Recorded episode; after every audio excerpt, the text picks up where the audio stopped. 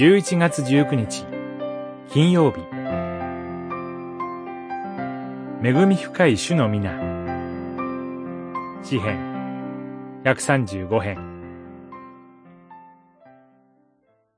ハレルヤ。賛美せよ。主の皆を。賛美せよ。主のしもべらよ。主の家に。私たちの神の家の庭に居並ぶ人々よ。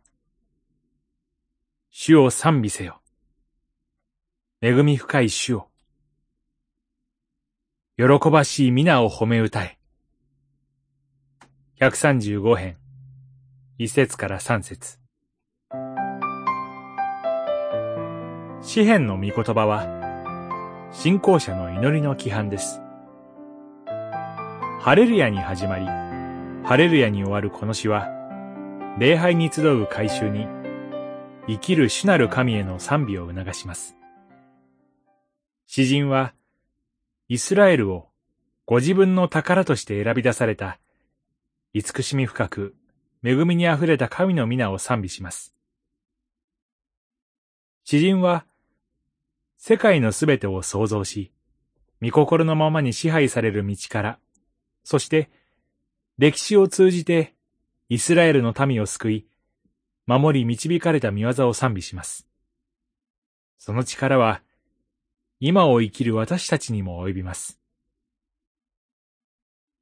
御言葉を通して示された神は、生きておられます。地上に形作られた偶像とは異なり、ご自分の民の歩みに伴い、守り導かれるお方です。私たちの生きる世界に、神の力の及ばないところはなく、その支配が終わることはありません。